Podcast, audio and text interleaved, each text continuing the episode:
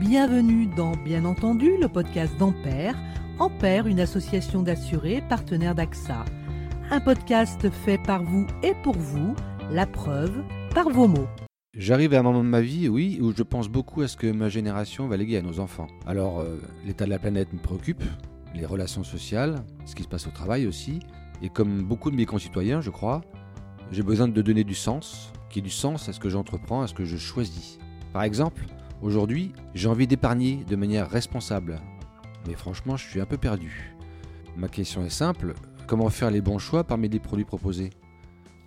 Alors, ce qu'il faut avoir en tête, c'est qu'on parle beaucoup donc investissement responsable, investissement vert, investissement durable, investissement socialement responsable aussi.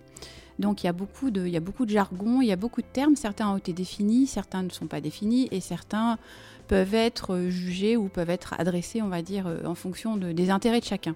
La voix que vous venez d'entendre est celle de Vanessa Alibert. Vanessa Alibert est directrice de la communication et du marketing chez Arquitas, société de gestion. Elle répond à Stéphane, 61 ans. Bonjour Vanessa Alibert, pouvez-vous préciser ce qu'est Arquitas?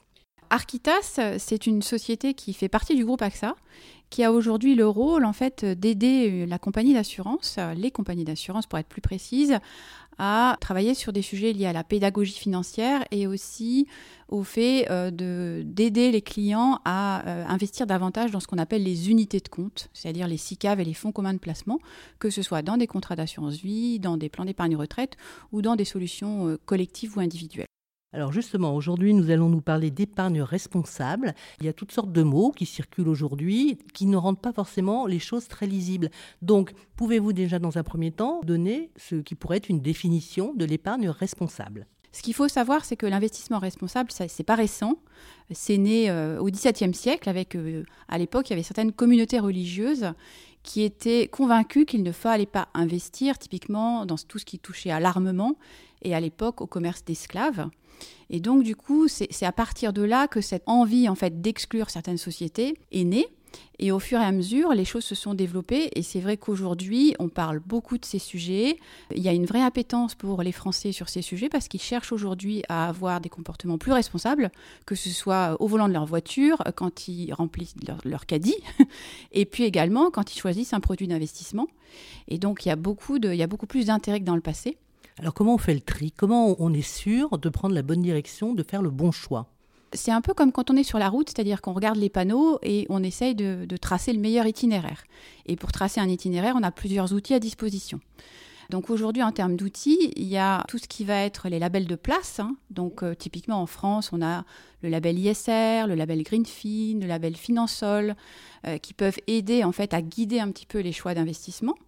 On a aussi la réglementation européenne qui depuis un an aide les sociétés de gestion et les principaux acteurs financiers à organiser leurs offres autour de ce qu'on appelle, alors c'est un peu jargonesque, hein, la classification SFDR. Ça correspond au fait qu'on puisse classer en trois catégories ces produits. Donc si le produit est classé 6, ça veut dire qu'il n'a pas d'objectifs d'investissement durable. Et s'il est classé 8 ou 9, ça veut dire qu'il a des objectifs euh, d'investissement durable de manière différente entre le 8 et le 9, mais peu importe. Donc il y a, cet élément qui est important et qui peut aider euh, l'investisseur ou l'épargnant à savoir euh, ce qui est vert et ça lui donne en fait une grille de lecture qui est la même pour tous les acteurs du marché. Parce que c'est ça aussi, chacun revendique, et on le voit tous euh, dans les publicités qu'on voit à la fois à la télé ou qu'on entend à la radio, tout le monde se revendique comme étant un acteur responsable, un acteur durable, un acteur vert. Mais il faut une fois de plus faire le tri et essayer de, bah, de regarder ce qui va nous donner les bons signaux et ce qui va nous aider à, à aller sur la bonne voie et prendre peut-être les entreprises ou les sociétés qui sont les plus vertueuses sur ce sujet. Alors il ne peut pas y avoir que des sociétés vertueuses. J'imagine que certaines tentent de progresser. Donc est-ce qu'il y a des mix qui existent selon les produits proposés? Oui, alors ce qu'il faut avoir en tête aussi, c'est que sur ce sujet, la doctrine, comme on l'appelle, a beaucoup évolué. Il y a quelques années, on avait, on était un peu euh, radical, si on peut dire, comme je vous le disais avec l'exemple de la communauté euh, religieuse des Quakers, qui était d'exclure des sociétés, en considérant que c'était en ayant cette posture qu'on allait le mieux aider à être plus vertueux ou en tout cas euh, à le faire correctement. Euh, depuis quelques années, les choses ont évolué. L'idée, c'est de ne pas exclure les, mauvais joueurs ou les gens qui ne respectent pas les règles ou qui n'ont pas forcément les mêmes règles que d'autres. C'est plutôt de considérer que c'est en étant au capital d'une société qu'on va l'aider à changer. Et donc, en considérant que sur certains acteurs dont on parle peut-être beaucoup aujourd'hui euh, en France et ailleurs, certains acteurs de l'énergie fossile par exemple, est-ce qu'il faut sortir du capital de ces sociétés ou est-ce qu'il faut les aider à accompagner la transition?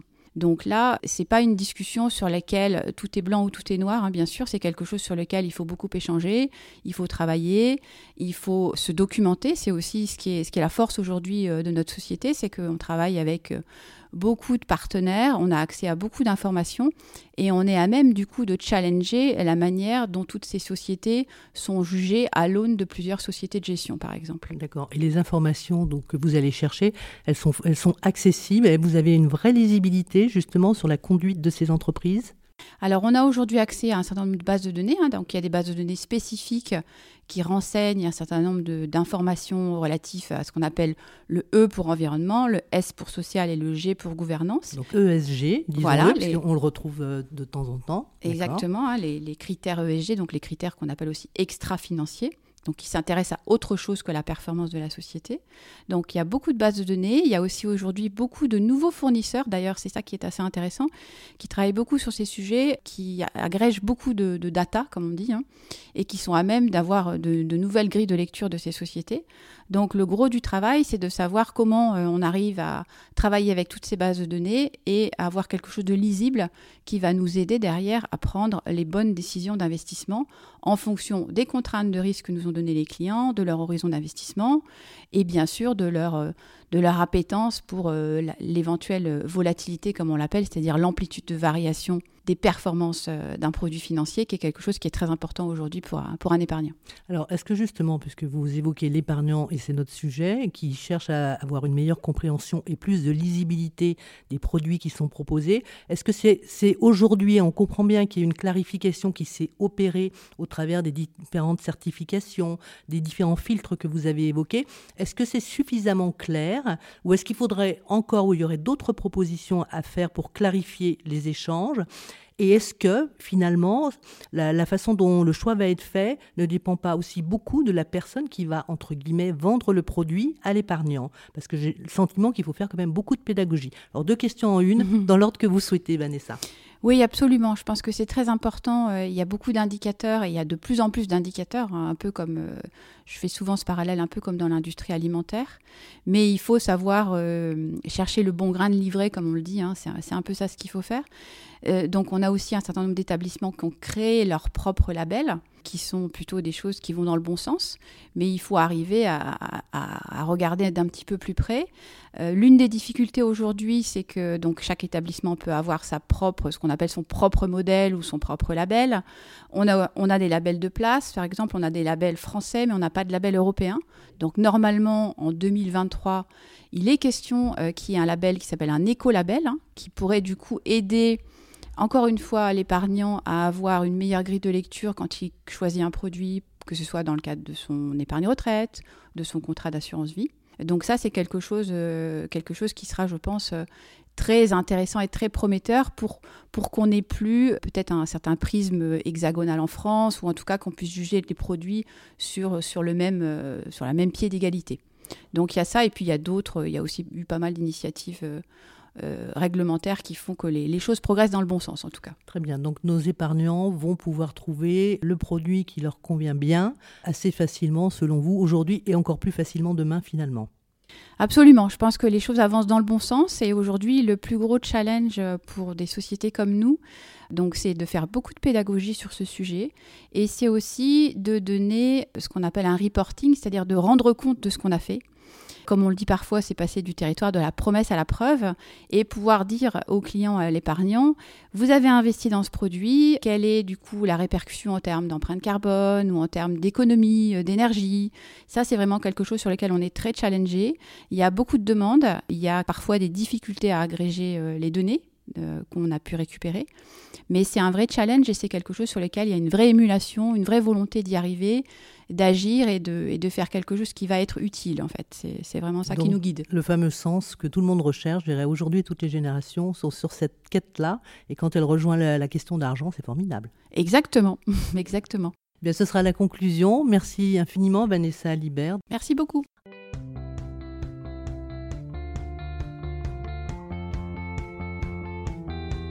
Pour écouter et réécouter ce podcast, rendez-vous sur toutes les plateformes de podcast, Apple Podcasts, iTunes, Spotify, sur le site d'Ampère et celui de Podcasters Media.